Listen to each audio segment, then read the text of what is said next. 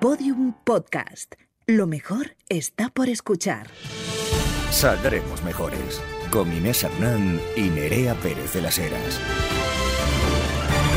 Fíjate, madre mía, la verdad es que nos hacen unas coreografías cada vez que, que- que suena este himno, que ya empieza a ser un himno, mejorcitas. Feliz semana, feliz semana, esta primera semana de mayo que la abrimos, pues bueno, Tauro Season, con más fuerza que nunca, eh, eh, la primavera, la sangre altera, esto tiene todo una explicación científica, Nerea, porque efectivamente más horas de luz solar generas mayores endorfinas y por lo tanto te apetece chuscar como un mono. Esto no es baladí. eh, que. Rosalía hable de so, so, so, so, so good. eh, es porque le ha Chica, dado ¿qué mucho dices? sol mayamero. eh, ahí en. Miami con su Raúl Alejandro. Hija, tiene la clencha que yo que sé. Su Rabo Alejandro, eh, nos alegramos toda España que esté tan cachonda, Siempre. la verdad, y de que lo luzca maravillosamente. La primavera la sangre altera. Estamos de mejor humor, estamos ahí echando endorfinas por las orejas, mi compañera y yo, y esperamos que vosotras también. Eh, pues vamos a empezar y arrancar un poco con comentadita de memeces. Hombre, camentadita Met- de meces. eh, metmeces, efectivamente. Bueno, esta semana han pasado muchas metmeces, como por ejemplo el Día Internacional del Trabajador,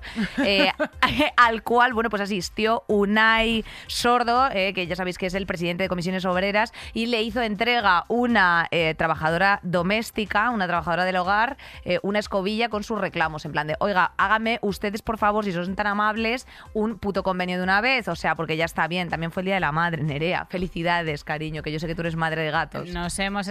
madre de peluditos. Ma- madre de dragones. Mi familia elegida es gente que he recogido en la calle. Bueno, nos hemos estado comiendo fotos y fotos y fotos de vuestras madres en los 60, 70 y 80. Porque, eh, ¿Por qué no podéis sacar fotos de vuestras madres ahora? ¿Lo podemos comentar esto? Sí, por O supuesto. sea, hay Eh, una vejezfobia que es bastante preocupante. No, No, déjame que te déjame que te lo comente porque efectivamente hay algo que además también pues nos gusta mucho, que es nosotros una fotito de pequeño, poner la palabra referentes en los copies, que es como en plan de deja de decir referente porque puedes decir eh, Mm. cualquier otra acepción y menos decir tú que sangra. Mira, escúchame una Eh, cosa, sí. levántate y quita la mesa y deja de ponerle ahí mamá a tu madre, hombre, guarro, Con que es que ganas de llorar, pero con fortaleza. No, Con fortaleza, No, no, un muy- realmente controvertido. Realmente controvertida esta afirmación. No se hace. Efectivamente. Fatal. Y poned fotos de vuestras madres ahora, hombre, que está bien, que es que estamos tratando la vejez como si fuera una cosa que se pudiera evitar. O sea, eh, ya está bien. Madres con el pelo blanco, con las tetas hasta las rodillas, tranquilamente en la playa y disfrutando de sus jubilaciones. Brava Nerea, pues efectivamente, eso es lo que tienen que ser. Eh, ¿Qué más cosas eh, ayer por la noche? Es que antes de entrar en el carrusel de noticias barra baja oficial, que veo a Marisa inquieta, es porque está, o sea, queríamos hacer una pequeña línea así, un poquito informal, de que ayer fue la Met Gala, ya sabes, ese evento benéfico que se organiza una vez al año, al que por lo que sea este año, pues no hemos ido Nerea y yo invitadas. Eh, bueno, pues eh, si quieres te doy respuesta Todo a eso, por tremendo, tremendo nido de pájaro que llevas en la Eh, cabeza no, ahora perdóname, mismo. o sea, este pelo, y quiero que os quiero que lo, comentarlo aquí y sacarlo a la luz y que todas las mejorcitas lo sepan, no es descuido, esto es una elección política. O sea, este pelo lo llevo porque. Este pelo lo llevo porque sí, no porque me dé pereza peinarme, sino por, por reivindicar.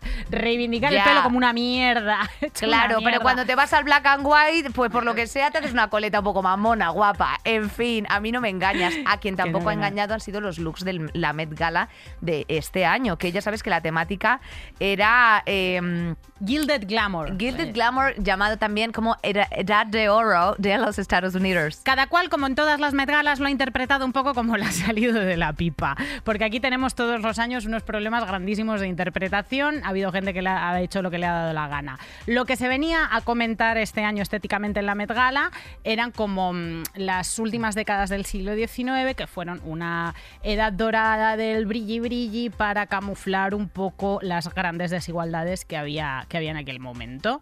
Em, Gilded Age, o sea, la Gilded Era, el primero que utilizó esta terminología fue Mark Twain en un relato irónico sobre la sociedad privilegiada del momento.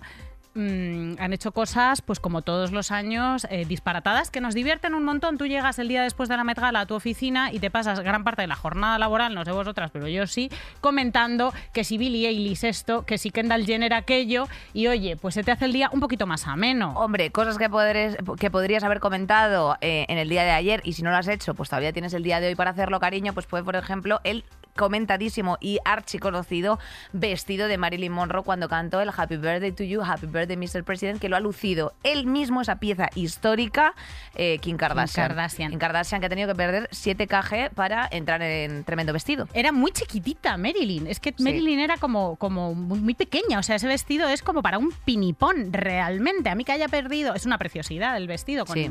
em, que haya perdido 7 kilos para colocarse una pieza histórica. Es controvertido, pero eh, como que me genera un poco de simpatía, me divierte un poco. Te divierte porque es para, es para el arte, que a ti eso es lo, que, Mm. Lo eso- único o sea, que defiendes. Que perder 7 kilos para eh, colocarte una pieza histórica y hacer la performance de la, de la alfombra roja está como bastante Tiene cerca del happening, ¿sabes? Claro, y un- bastante lejos de eh, buscar la aprobación y la mirada masculina para, pues para, para poner cachondo al personal, ¿sabes? Es como cuando tú te pones 7 kilos de strass en los ojos. Y yo sé que, Hombre, que, esto va que para mí- tenido, que has tenido maricones, claro. Eso es, que has tenido a Lisma 17 horas ahí.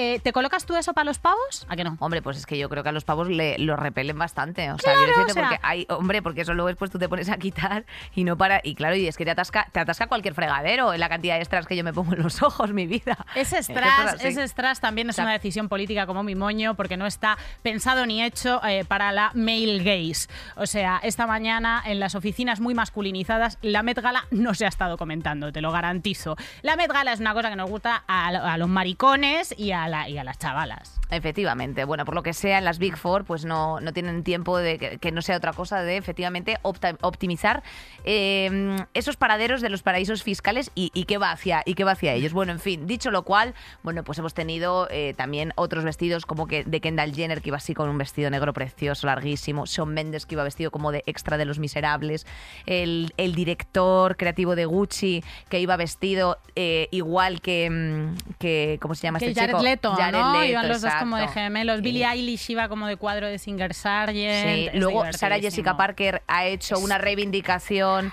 a esta chica, ¿cómo se llamaba? Elizabeth, se me ha olvidado. Eh, uf, eh, bueno, era una mujer que fue precisamente, o sea, que empezó siendo esclava y acabó siendo diseñadora para una de los de, de las primeras damas de Lincoln. Entonces, o sea, de- del primer Lincoln, vaya. Entonces es, bueno, pues un poco basado en su arte, en su historia de, de- de conceptual y me pareció curioso. Tampoco es que fuese excepcionalmente precioso el vestido, pero bueno, como tiene algo detrás. Ya pues, un fin, tocado que parecía la reina del carnaval de Tenerife, un la poco. colega. A mí lo que me hace gracia de la Met es que tengas que justificarlo, ¿sabes? En plan de, ¿de qué vas vestida? ¿Sabes a qué me Y refiero? ahí se que te- sueltan unas tesis que te quedas con las patas temblando. Si es que es That's eso, echas la mañana. Touch the Rich, eh, eh, exacto, efectivamente, pues eso es lo que podemos comentarte en el día de hoy. Y ya, Nerea, pues después de esta fres- frescada que acabamos de, de abrir, hija, ahora vamos con lo que nos hace llorar un poquito. El carrusel de noticias. Saldremos mejores. Carrusel de noticias. A acabó. llorar. A llorar. No son muy de llorar hoy, ¿no? Hombre, bueno, hija. sí, sí son muy de Hombre, llorar, perdón. Sí, sí son muy de llorar, sí son muy de llorar. Bueno, se acaba de aprobar eh, por la mínima el Real Decreto Anticrisis. El gobierno de Pedro Sánchez ha sacado adelante este Real Decreto con medidas para paliar el impacto económico de la guerra de Ucrania. Y lo ha sacado adelante por cuatro votitos. ¿Por qué? Pues porque socios de gobierno suyos, que eran como Esquerra Republicana, han votado en contra eh, como represalia al caso de espionaje en el que nos vamos a extender más adelante, el, caso Pegasus. Había sospechas de que había sido el CNI o el gobierno quien había instalado este programa de espionaje israelí en los móviles de varios independentistas, activistas y demás. Eh, luego ha resultado que no ha sido así, pero eh, las represalias pues estaban hechas. ¿Y el voto a favor, sabes de quién? De, Bildu, prima, de Ahí lo tienes, claro. Por eso se ha liado luego después este fin de semana con las declaraciones de Macarena Olona, que ya sabes que han dicho, se ha empezado a reír pues de una eh, víctima de tortura policial y todo el mundo en Twitter la ha justificado en plan de, bueno, es que era una etarra. Eh, bueno, mira, lo que, lo que si usted está en un Estado eh, social democrático de derecho, lo único que eh, puede eh, plantear es que no a la tortura policial en ninguno de sus vertientes. En y punto. caso. O sea, en fin. Dicho lo cual, este Real Decreto te tenemos que comentar que rebajará las consecuencias del encarecimiento de algunos de los productos básicos eh, que se han visto afectados por la guerra de, Ucla- de- de la guerra de Ucrania. Y eso a qué nos ha afectado a nosotras, cariño, al bolsillico. Son- Que si sube este producto, que si sube otro, que la cesta media, que sus muertos, en fin. Son 16.000 millones de pavos dirigidos a eh, pues bajar el precio del gas, de la electricidad, de los carburantes y proteger a los colectivos más vulnerables. Te vamos a destacar algunas medidas para que sepas cómo va, cómo va la cosa, que ya estaba en marcha antes de la aprobación de este Real Decreto. Se prohíbe despedir, o sea, recurrir al despido objetivo eh, por causas relacionadas con el aumento de los costes de la energía. Hay una bonificación a la gasolina, eso se ha estado hablando bastante, mm, probablemente ya lo hayas oído. Limitación de la subida del alquiler. ¿Qué más, Inés? Pues nada, la prórroga de rebajas fiscales en electricidad también y eh, no hay subidas en la factura del gas, lo cual también nos beneficia. A ver, entrando verano, pues a lo mejor no haces tanto uso de ella, pero bueno, es un, es, un gesto, es un gesto. Y también hay un bono social eléctrico. Atención, Nerea, que esto me ha parecido bastante curioso, que se ha ampliado a 600.000 familias beneficiarias de un ingreso mínimo vit- vital con contrato de suministro y que se renovará en los próximos dos años. O sea, básicamente, eh, bueno, pues mm, es bonificar, o sea, es mm, eh, permutar eh, y hacer gratuita el acceso eh, eléctrico, porque eso es de lo más, lo que más afectado se ha visto. Hay también una subida del 15% del ingreso mínimo vital y algo que me ha llamado eh, poderosamente la atención, porque así está expresado en el texto, que es la reducción de los ingresos, eh, abro comillas, caídos del cielo de las eléctricas. ¿Qué es esto de la reducción caída del cielo? Es que, es que ya, o sea, es que los ricos ya no saben ni qué términos inventarse. O sea, es decir, ya me parece una desfachatez que haya una persona, haya una, o sea, que haya una empresa eléctrica que directamente haya beneficios a los que llame caídos del cielo. ¿Qué cojones es esto, tía? Pues es una, es, es- es una sobreganancia que está eh, súper reconocida y que va a limitar esta ley para que eh, las rentabilidades que obtengan las eléctricas pues estén, no estén por encima de lo que es razonable. Estos son palabras textuales de Teresa Rivera, que es la ministra de Transición Ecológica. Mira lo que yo era ateo, pero ahora creo. O sea, me estoy santiguando literalmente. Efectivamente. Y también se ha concretado, mm, se ha concretado, no, se ha dicho que se va a ayudar a empresas y autónomos, así sui generis. Veremos en qué se concreta, porque yo ya estoy empezando a estar.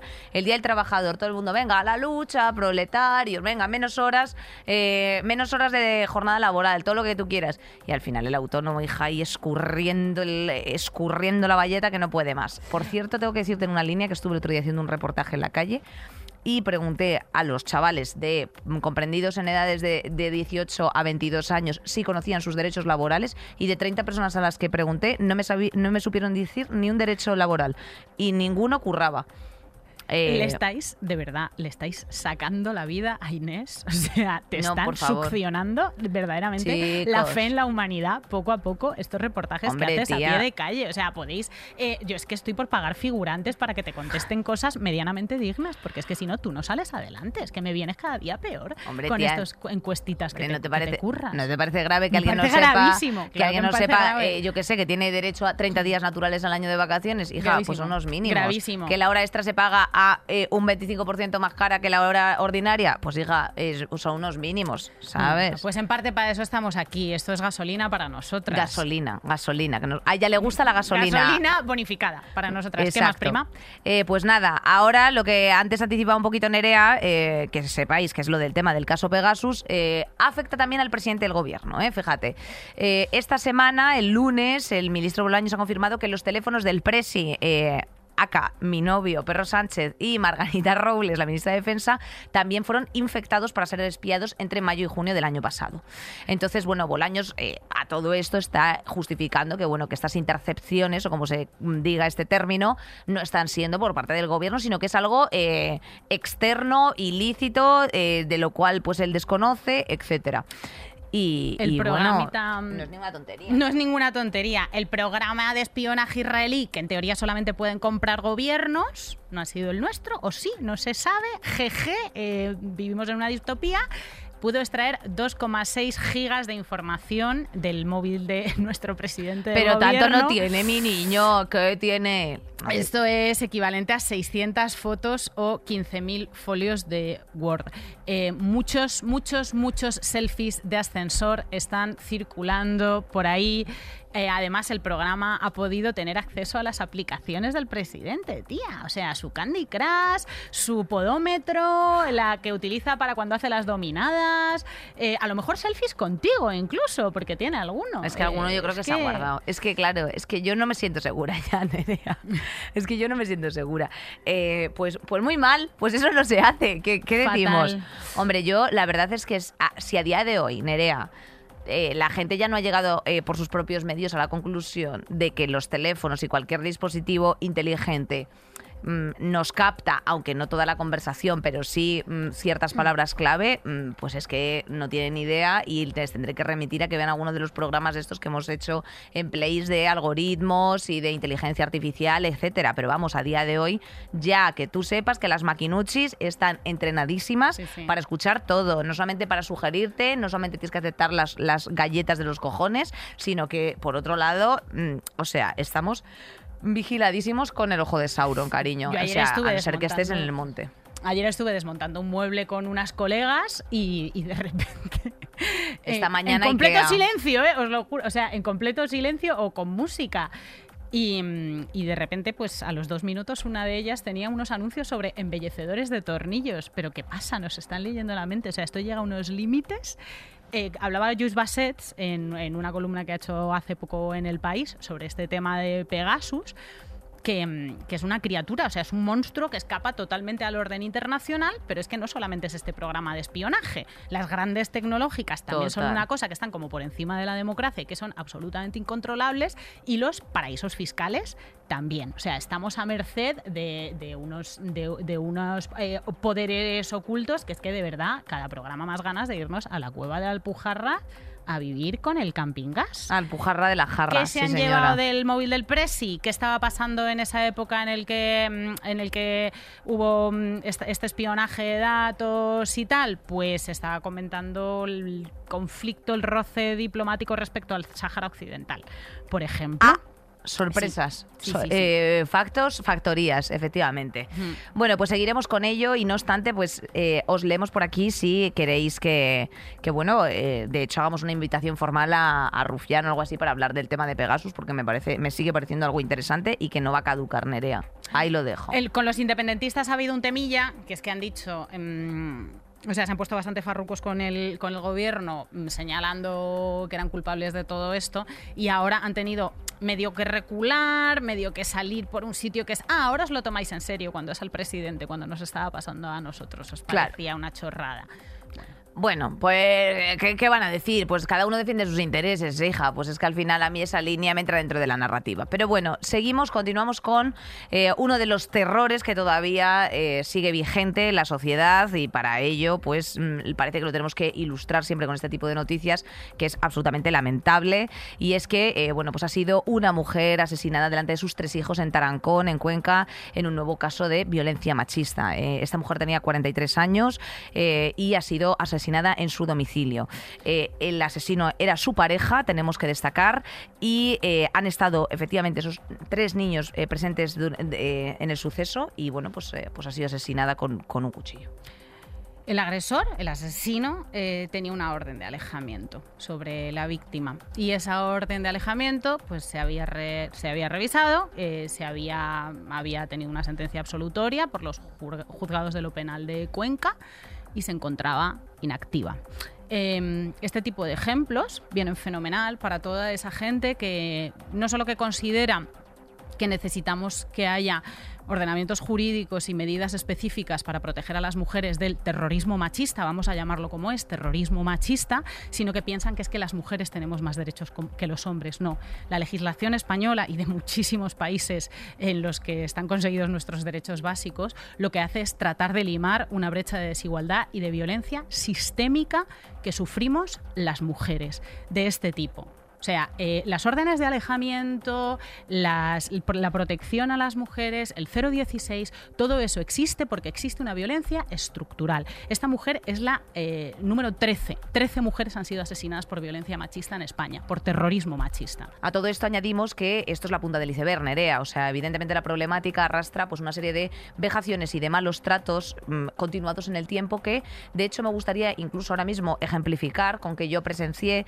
en la estación de Zaragoza Delicias, eh, bueno, pues un acto de violencia machista que nadie se levantó a ayudar. Eh, yo llamé a la policía, la policía vino eh, y ahora yo tengo que mm, declarar en un test, o sea, tengo que testificar en un juzgado al cual asistí. Entonces, claro, ¿qué pasa? Que como todo esto se hace por videoconferencia, pues mm, faltaba el agresor en una, entonces pues nos, nos, volvieron a aplazar. A todo esto yo tengo que ir justificando con mañanas de trabajo porque llegas allí, eso no funciona generosamente ni funciona bien, o sea, son al final funcionarios de la administración pública eh, eh, absolutamente desbordados de trabajo que están todo el rato recibiendo estas movidas, van con retraso, tienen estrés, te tienes que, conectar por videoconferencia, no ponen facilidades.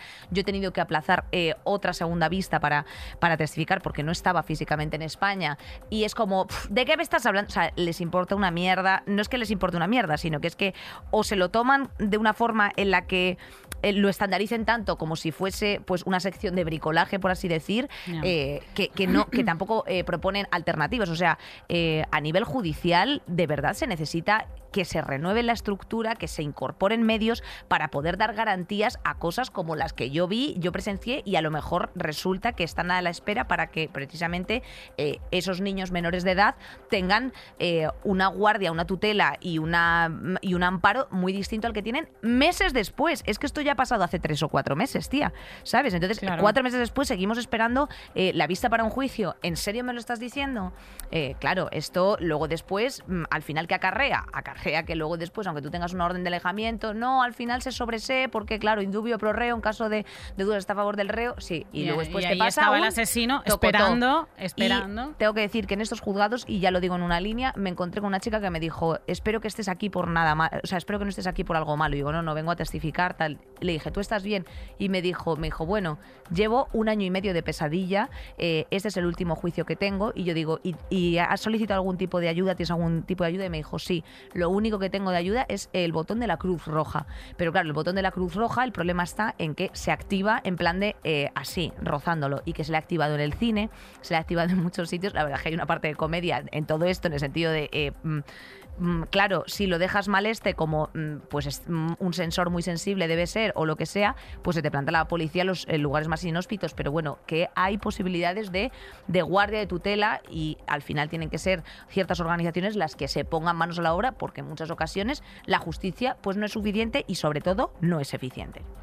Desde luego que sí, desde luego que sí, que todas las herramientas son pocas, que todos los presupuestos son pocos. ¿Y qué que pasa? Estamos hablando de la vida de las mujeres, que pasa, que se reincide, que en cuanto se levanta esa orden de alejamiento vuelven a por ti, eh, que incluso con todas las herramientas posibles hay herramientas que están por debajo, o sea, mm, por debajo de lo judicial, que son las que atañen a tu propia vida, que son las que te empujan a eh, denunciar y a salvarte, porque la media, la media desde que sufres una, una, situación de malos tratos o una agresión sexual hasta el momento en el que denuncias, eso ya es bastante larga. O sea, son delitos, son delitos que muchas veces no denuncias inmediatamente. O porque, no sabes siquiera identificar qué ha pasado. O, sea. o porque no lo sabes identificar, o porque estás en una situación prácticamente de secuestro.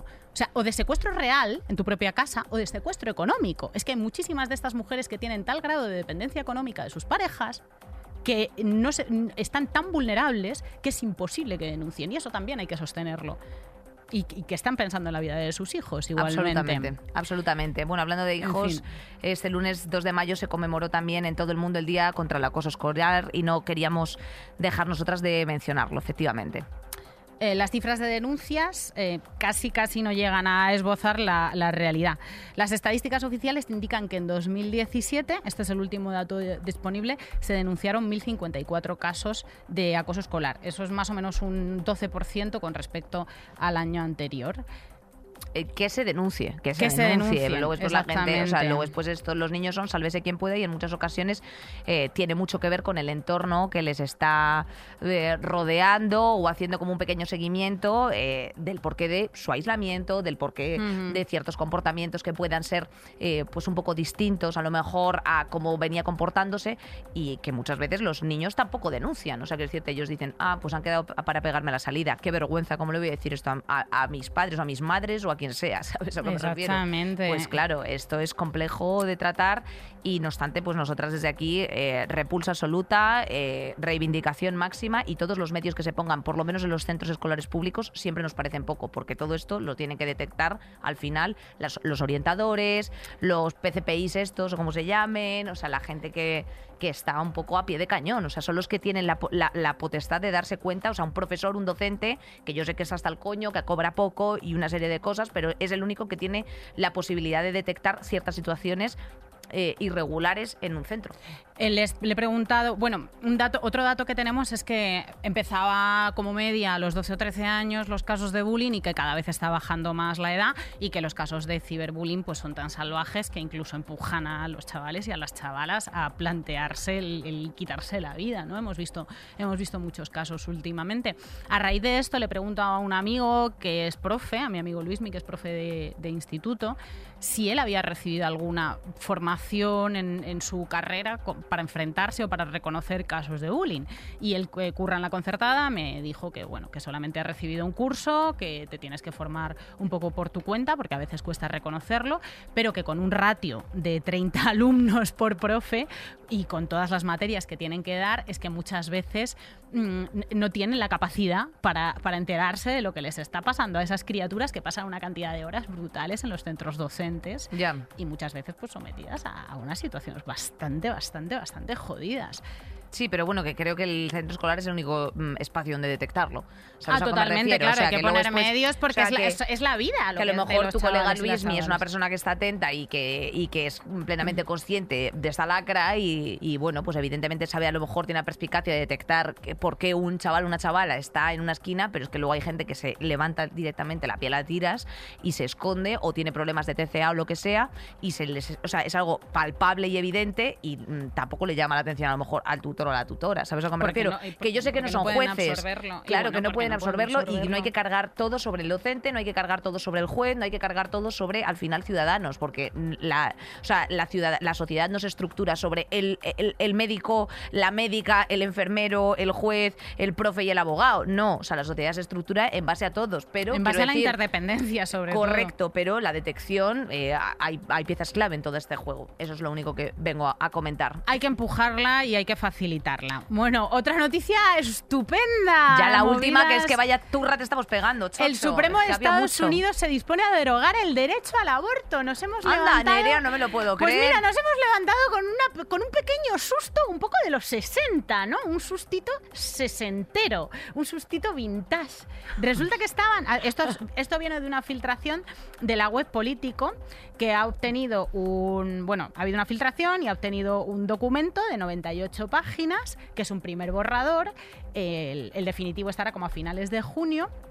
Eh, que vamos, que viene a indicar que a no ser que haya cambios estructurales en el Supremo de Estados Unidos, eh, pues, pues, van a, pues van a derogar el derecho al aborto. Claro, porque además se apoyan sobre que la Constitución no, no hace ninguna referencia al aborto y como no hay ningún derecho de este tipo protegido implícitamente por ninguna disposición constitucional, a comerla. A Fíjate, mira qué bien, mira Como qué las bien. cositas básicas de derechos humanos que atañen a las mujeres, por lo que se ve, no están garantizadas, pues no te puedes relajar ni un puto momento. Es que no te puedes ir de vacaciones, no te puedes echar una siesta, porque de repente vuelves y te ha derogado el derecho al aborto. O sea, Es que el- tal cual, eh, como movidas básicas Joder. sobre tu propio cuerpo. Lo que, a ver, eh, vais a oír mucho al leer sobre este tema el caso, ¿cómo se llama? Eh, recuérdamelo. Je- Roe- Roe contra Wade. Roe contra Wade, vale. Roe contra Wade es un caso de los 70 eh, en el que se, si- se asienta prece- precedente. Sí, porque el derecho sobre- anglosajón tenemos que decir que no tiene, o sea, no, no se funda sobre un ordenamiento jurídico como el nuestro, que es, según el artículo 22 del Código Penal, no. El, el derecho anglosajón va todo a través de sentencias y de casos que han pasado. Y son todo, pues eso, el Road contra Wade, el caso Amanda no sé qué, cuando se le quemaron los muslos por eh, un café hirviendo del McDonald's y una serie de cosas. ¿Y qué pasaba con el Roe contra Wade, querida? Pues que Norma McCorby, que, mm, que era una enfermera de Dallas, mm, lo que hace es reclamar su derecho a abortar en Estados Unidos. El caso llega al Tribunal Supremo. La tía lo que hace es eh, demandar en un proceso histórico a Henry Wade. El nombre, el seudónimo con el que aparece en la documentación del proceso es Jane Roe, por eso es Roe contra, contra Wade. El el caso llega al Tribunal Supremo en el 73 y el Tribunal Supremo mm, decide fallar a favor de la demandante de McCorby, demasiado tarde para ella, que no tuvo más remedio que gestar involuntariamente y parir a una niña y darla en adopción porque la decisión llegó tarde. Pero eh, este caso histórico en el que se falló a favor de la mujer que quería abortar sienta, un precedente, sienta un precedente histórico y, y permite mm, interrumpir el embarazo hasta la semana 23. Correcto. Dicho lo cual, ahora, eh, a través de bueno, pues todos los eh, senadores eh, conservadores dentro de dentro de, del, del Fachas. Senado, efectivamente, todos los- bueno, pues básicamente lo que van a hacer eh, es bueno llevar a cabo esta medida que va a permitir incluso, o sea, quiero decirte que ya va a poner otra vez en vigor a la policía de balcón. O sea, los ciudadanos de forma particular va- van a poder denunciar por X mm, dinero a ciertos proveedores de servicios de aborto, a cualquier persona que ayude a mujer a abortar. eh, o sea, incluso, pues eso, si un taxista eh, te lleva a la clínica abortiva o cualquiera de, estas, eh, de estas cosas. Entonces, bueno, mm, Oklahoma, de hecho, se había convertido en los últimos meses en el destino de muchas mujeres de Texas, pero, pero claro, mm, pues ahora ha declarado el, gobernador, que se llama Kevin Stitt, eh, su intención de convertirse en el más favorable a la vida de, Estados Unidos. A tomar por culo, a tomar por culo, que tú tienes una vida precaria, que vives eh, lleno de mo en una caravana con un maltratador, eh, con, con- con un rifle. Pero viva la vida, que viva la vida, viva el... O sea, yo es que Luego como no ser humano, es que mira, me vas a perdonar, no, me voy a no marchar. te lo- O sea, es que Inés, no, no, no. eh, cuento yo lo de Oklahoma y tú te puedes ir si quieres a, a- a tirarte por la ventana de la acera, que- está bastante alto y hay unas vistas bonitas para despedirte de la vida. Y no me romanticemos el suicidio. Me parece, fen- me parece fenomenal. Lo que ha pasado en, Oklahoma es que su Cámara de Representantes ha apoyado una norma eh, que prohíbe a las intervenciones después de la sexta semana de gestación. Eh, ¿tú, cua- tú cuándo te, ¿Tú cuándo te preñaste involuntariamente? ¿En qué, correcto. semana, ¿En qué semana te enteraste? Yo me enteré en la séptima semana. Claro, claro. porque la mayoría de mujeres hasta Mm. la séptima semana o así, que es cuando, bueno, pasas un ciclo y te das cuenta de que tienes una Correcto. falta del periodo, pues no se enteran. Hay más de 20 estados en Estados Unidos esperando a hacer eh, regreso al puto futuro, ¿sabes? O sea, eh, hacer viajes en el tiempo y a devolvernos. O sea, cuando hay estamos dejándonos la puta piel en a países latinoamericanos para despenalizar el aborto, celebrando una y otra vez cada medio paso que damos hacia adelante y en los sitios en los que está medianamente garantizado, retrocedemos. Bueno, además es que eso solamente va a llevar, como siempre, a espacios inseguros, que al final tú te vayas a abortar, eh, pues efectivamente a un váter, eh, que luego la gente eh, haga un un abuso de consumo de ciertas, mm, pues eso, mm, métodos anticonceptivos como puede ser la píldora del día después que te puede llevar a otras consecuencias, o sea, un larguísimo etcétera que, bueno, simplemente pone de manifiesto que el ser humano es algo eh, deleznable y Estados Unidos desde luego no es the place to be, o sea, quiero decir, de la Met Gala a lo mejor un ratito y si ponen unos bolavans de salmón vegano, pero ya está. Aborto legal, seguro y gratuito. Otra vez, venga, otra vez. Con 400 años con lo mismo. Sí, maja, y todavía, y tienes 40 Ay, años, a lo mejor nos quedan agotamiento. 40 años todavía a recoger firmas aquí. Bueno, eh. Nerea, vamos al tema central, que yo sé que es una cosa que te gusta, peluche. Vamos para ello. Saldremos mejores. Anda. Nerea, compañera, vamos a hablar de la familia. La familia. La estructura familiar. Según Tolstoy, todas las familias felices se parecen unas a otras, pero cada familia infeliz lo es a su manera. Douglas Copeland decía que todas las familias son psicóticas. Ronaldinho decía que su familia lo es todo para él. Él es lo que es gracias a su madre, a su padre, a su hermano, a su hermana. A ti que tienes siempre caldo en la nevera. Rigoberta Bandini. También la Bandini decía, con ganas de llorar, pero con fortaleza. La familia puede ser la hostia o puede ser una mierda, como cualquier ser humano. Frase de Inés Hernán.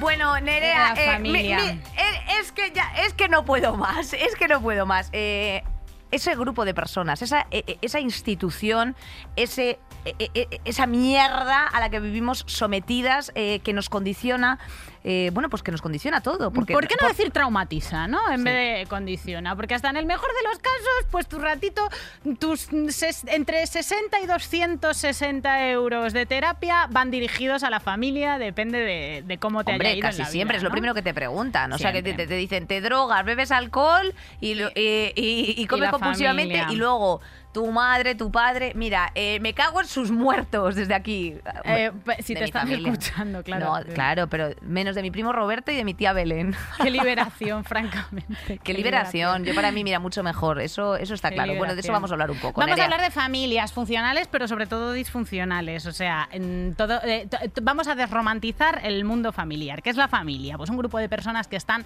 emparentadas, emparentadas genéticamente, unidas por ciertos vínculos. La familia funciona como una especie de mini estado, como un mini sistema. Tiene sus, sus jerarquías, tiene proveedores que cubren las necesidades económicas, tiene cuidadores, perdón, tiene cuidadoras que cubren las necesidades de cuidados. Eh, hay- también hay una autoridad, a veces es una autoridad que, mo- como los estados, utiliza la violencia física de manera legítima, ¿no? Eh, ha habido legislaciones y sigue habiendo momentos, lugares en las que mm, utilizar la violencia dentro de tu propia familia, si eras el pater familias, el patriarca, estaba justificado. A veces hay amor en la familia, tienes bastante suerte Correcto. si eso es así. Y, y a veces no, a veces te pasas eh, todas las nochebuenas de tu vida pues eh, bebiendo verdejo delante del hijo de Satanás que te traumatizó o te maltrató eh, de canija hasta que, hasta que se muera. Efectivamente, y de una forma u otra, bueno, pues eh, esta cuestión estructural que nace pues ya en la antigua Roma, o sea, esto es una realidad, cuando se empieza a dar valor a la propiedad privada, efectivamente al pater familias, como tú comentabas, eh, bueno, pues ya se va estableciendo que dentro de una sociedad eh, juega un papel importantísimo para el desarrollo integral de cada persona humana, según de, dónde pertenezcas, y, y, bueno, pues efectivamente, donde tú puedas desarrollar el pleno goce de tus derechos y libertades fundamentales, o sea, todo el entorno familiar. Eh, cosa la cual, pues te voy a decir... eh, aparentemente puede ser el plano general, ¿no? El madre no hay más que una y una serie de cosas. Bueno, aparentemente, efectivamente, porque luego después, en cuanto tú ya te pones eh, a mirar a, bueno, pues economías menos favorecidas, en cuanto tú te pones a mirar a familias migrantes, en cuanto tú te pones a mirar a casos de eh, casos LGTB o en cuanto tú simplemente te pones a mirar a una familia narcisista del libro que, mm, bueno, pues estás ahí de forma absolutamente accidental porque, eh, bueno, la evidencia te lleva a pensar eso eh, en tanto en cuanto tú te has tenido que criar con tu vecina o con tu abuela, eh, pues evidentemente no es desde luego la norma. Todo quiere apuntar hacia la norma, todo quiere apuntar hacia el tener que mejorar tus relaciones con tu familia siempre, lo cual no me parece necesariamente malo. O sea, quiero decirte, hay que dejar de despreciar el hecho de poder pelear un poco por las cosas y de poder entrar en debate de, ay, mamá, pero no, no hagamos esto, eh, porque también tú ahí desarrollas tu personalidad, ¿sabes? En el entorno familiar para poder llegar a ciertos acuerdos y ciertos espacios de consenso. Pero no necesariamente eso lo tenemos que glorificar. O sea, si, si tu padre o tu madre es una sapa, no por el hecho de que te hayan parido merecen ni muchísimo menos tu cariño, ni, ni tu tiempo, ni una serie de cosas. O sea, hay, hay movidas que me imagino que cuando ya llegan a término, porque las has reflexionado 170 veces, pues simplemente lo que tú tienes que hacer es decir, eh, bueno, taponemos el agujero del deseo de la discusión y simplemente cada uno vivamos Cada nuestra uno vida. vivamos Porque es que, claro, vida, efectivamente. Y de eso precisamente queremos hablar nosotras y reivindicar, que son los espacios seguros, las familias que eliges. O sea, todos esos lugares a donde han tenido que acudir cuantísima gente, eh, bueno, pues como han sido colegas, efectivamente eh, mm, primos, mm, amigos, por supuesto, bueno, colegas hemos comentado, ¿no? Yo qué sé, la abuela, o sea, espacios donde tú hayas podido tener un desarrollo más o menos tranquilo, ¿sabes? Eh, hay que pasar por comentar la familia nuclear, como la entendemos ahora, la familia tipo Los Simpson, pues es un poco un inventillo. Es un inventillo que además beneficia bastante al capitalismo. como todo. O sea, no es algo realmente demasiado natural, aunque lo parezca. Se ha hecho pasar por natural, pero no es muy natural. La gente se organizaba en mm, comunidades en las que los cuidados y el trabajo se compartían hasta que empieza a surgir el trabajo asalariado y tiene que haber un proveedor económico que es un obrero, que es el que suministra a la mujer. O sea, el nido absoluto y el, el espacio en el que se generan los roles de género más horrorosos y más tóxicos, ese lugar es la familia. O sea, es la familia eh, heterosexual, normativa, nuclear, bastante aislada, de hecho, de sus comunidades, por qué no decirlo, y, que no es natural, ¿no? Eh, si queréis saber más sobre este tema, yo os recomiendo Calibán y la bruja de Silvia Federici, en donde se explica cómo surge todo esto y cómo el cambio de distribución económica y de dónde sacaba dinero la gente y el inicio del sistema asalariado y por lo tanto del capitalismo eh, implica que las mujeres tienen que colocarse en un papel de dependientes económicas del obrero y de cuidadoras de sus hijos, o sea, roles de género tradicionales que seguimos arrastrando hasta el día de hoy y que son bastante tóxicos. En el Lo- contexto también de Lo cual eso Federici, se rompe, entiendo, ¿no? eh, se Claro. rompe con la incorporación de las mujeres al mundo del Ujú. trabajo.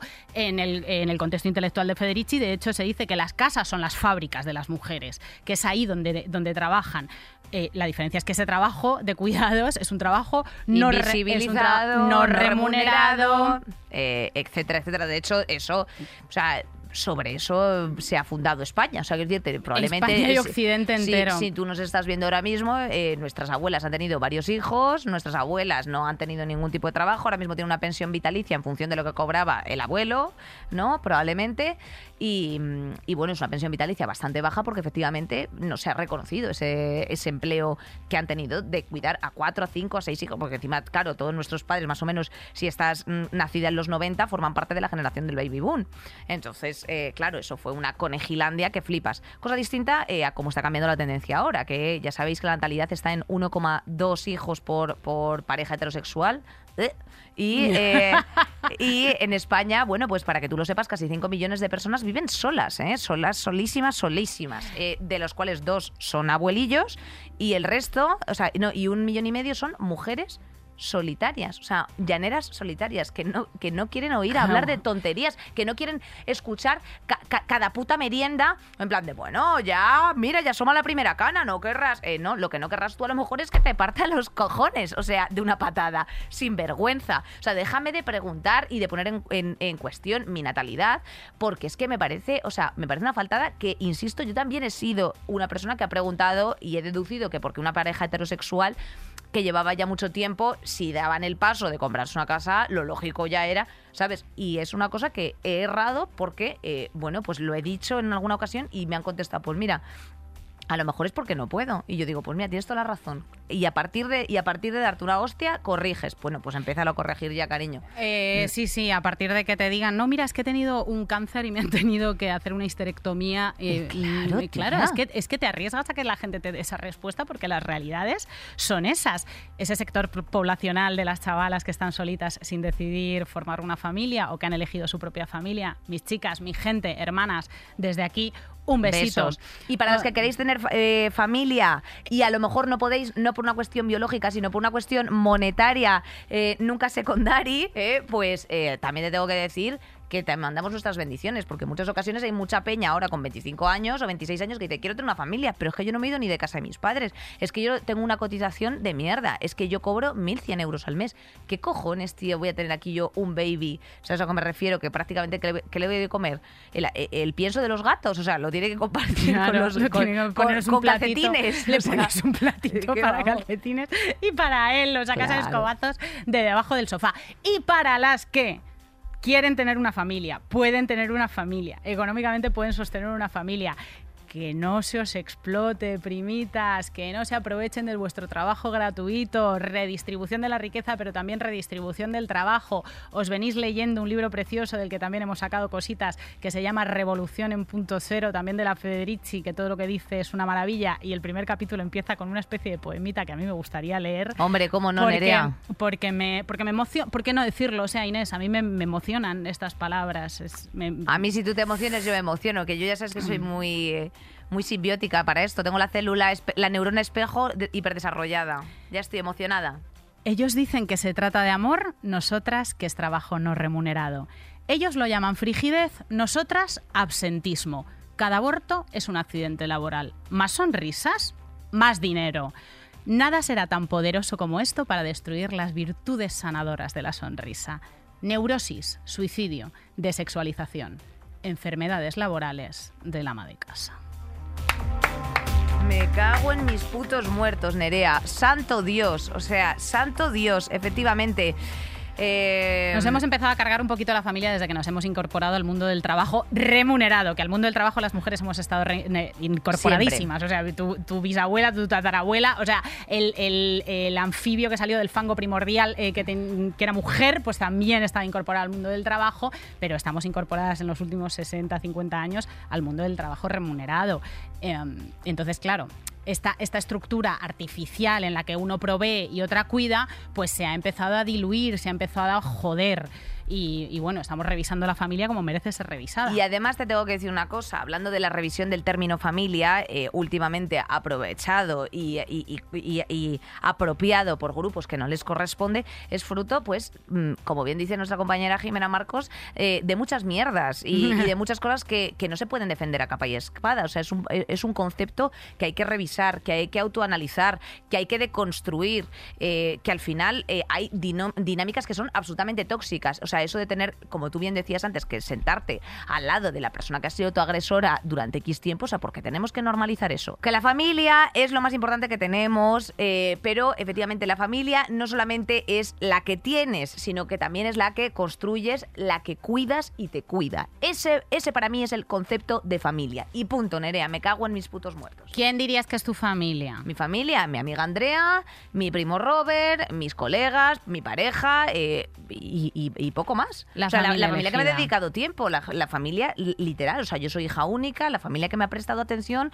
eh, que ha estado atenta a mis cuidados, pues ya mi abuela falleció en su momento, pero, pero poco más. La O sea, familia que, que, es- que te has buscado. por supuesto, por Mi- supuesto. Y no pasa nada. Y también te digo una cosa, yo en el Día de la Madre reivindiqué mucho, efectivamente, también la visibilidad a eso, porque yo me he comido eh, Días de la Madre en plan de, sí, bueno, ahí en el cole haciendo una puta mierda de, de cartulina para decir, pues es que voy a llegar con esto a casa y se va a quedar para calzar la mesa. O sea, quiero decirte, ¿para qué cojones yo voy a tener? Y todo el rato tienes que simular. ¿Y qué vas a hacer estas navidades?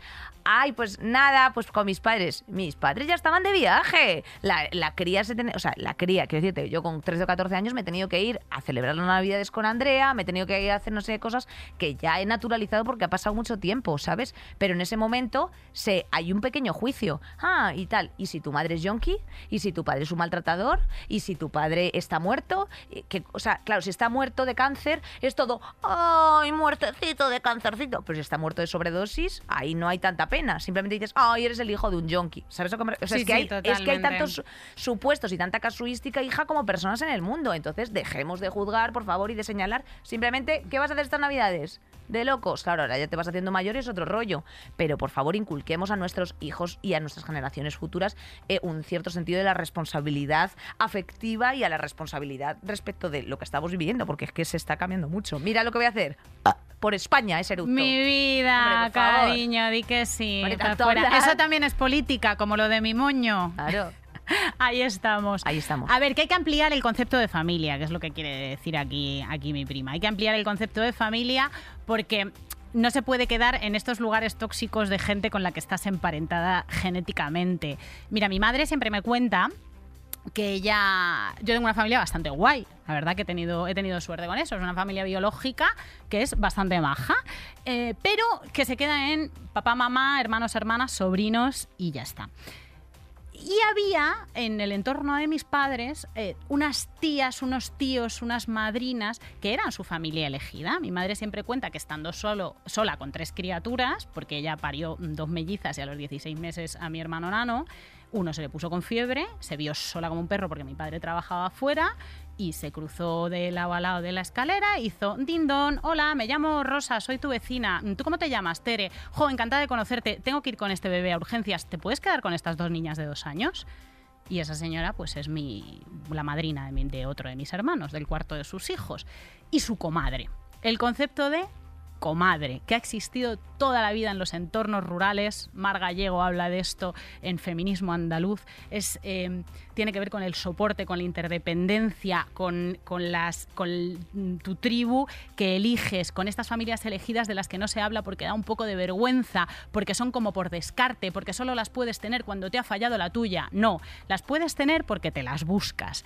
Las familias elegidas, además, se mueven siempre en los márgenes. Las familias elegidas siempre Total. las tenemos los maricones, las bolleras, los migrantes y la gente que su padre se ha muerto de sobredosis. Total. Y de verdad que son maravillosas, sobre todo porque son revisables, porque la incondicionalidad ahí está Ay, bastante a prueba. Es que, hija, siempre tiene. Es que además ni titubea ni nada, ni hace un. Eh, ni, Nerea, espectacular lo has dicho. Efectivamente. día, ¿eh? También son digo. revisables, que eso es muy importante.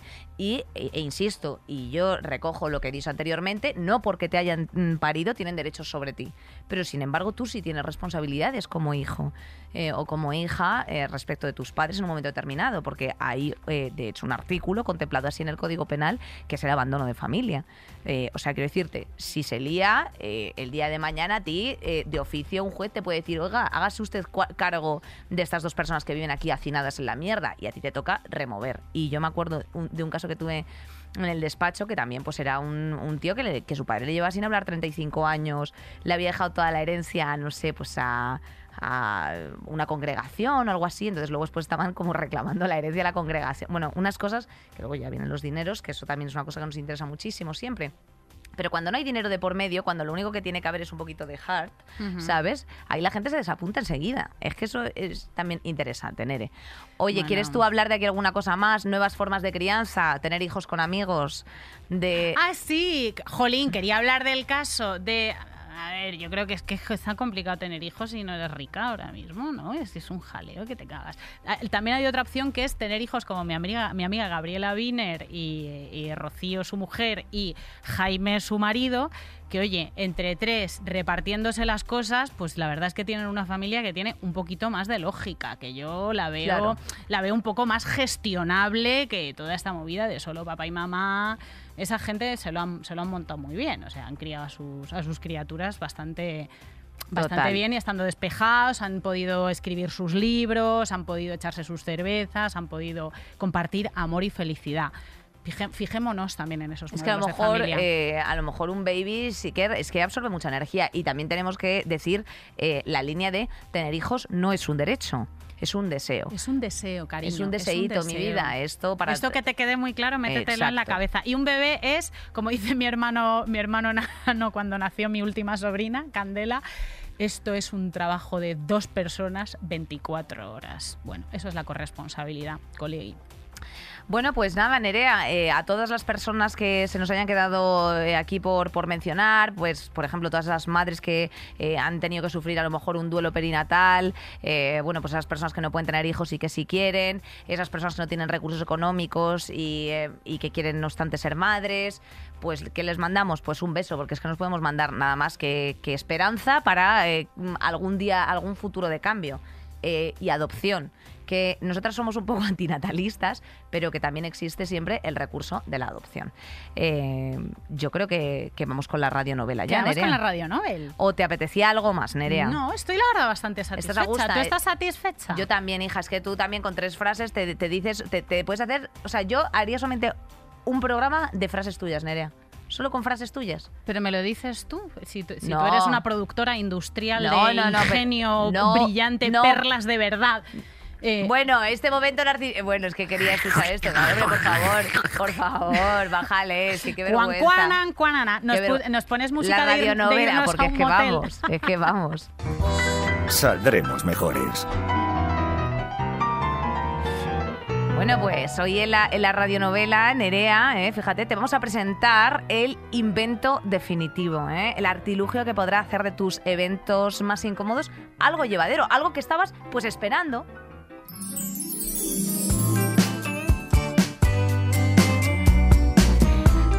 ¿Estás harta de responder preguntas incómodas sobre la reproducción humana? No puedes mandar a la mierda a esa persona que te pregunta insistentemente si vas a tener hijos porque es tu suegra.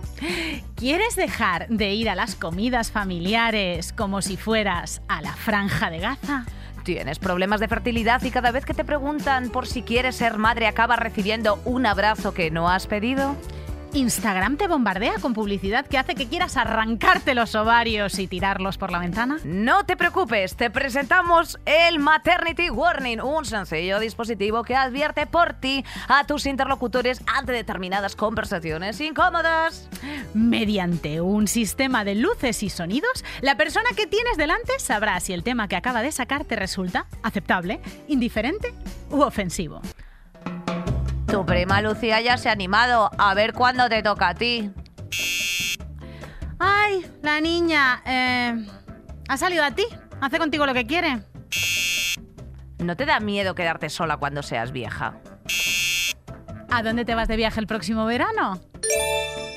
Con Maternity Warning podrás seguir comiendo percebes tranquila sin dar ninguna explicación sobre el estado de tus ovarios. Si llamas hoy, te llevas completamente gratis el accesorio con luz parpadeante que indica que la usuaria está en stand-by. Ideal para desconectar en las conversaciones sobre el método ropa, juguetes Montessori o la puta patrulla canina. Espectacular, espectacular. Eh, ojalá, ojalá el Maternity Warning eh, existiera. Se está en animando realidad. Inés con los guiones de las radionovelas, Sí, ¿eh? O sea, está- le, está metiendo, mucho. le está metiendo bastante caña. Me está, me está gustando mucho este momento. Pues nada, chicos, Nerea, hija, un placer otra semana más. Compañera. Solamente te veo, de, solamente te veo de, de fiesta en fiesta. La semana que viene tenemos un No hay fronteras especial, especial a Coruña. ¿eh? No, no hay fronteras, ya, ya vais a ver. Nos vamos de bolito, Inés y yo. Sí, y además se va a emitir luego después, como siempre, nuestro miércoles. Y ahí, pues nada, o doblamos seguidores o nos bajan a la mitad, porque se viene un buen raje. Habrá riesgo y habrá licor café, compañeras. Afirmativo. Y como siempre, pues nada, no podemos dejar de dar las gracias a nuestra casa, a nuestro Pater Familias o Podium Podcast. A nuestra prima Marisa Pérez, Nuestra sobrina Laura Terci. nuestra concuñada Jimena Marcos, Nuestra tía Gema Jiménez también. nuestra hija lesbiana Bea Polo, te aceptamos como eres. Nuestro padrastro Nacho Pardo. Y a nuestra queridísima Julia, nuestra nieta favorita. Nos vemos la semana que viene, mejorcitas. Adiós, mejorcitas, que tengáis buena semana, bebés. Saldremos mejores. Con Inés Hernán y Nerea Pérez de las Heras. Todos los episodios y contenidos adicionales en podiumpodcast.com y en nuestra aplicación disponible para dispositivos iOS y Android.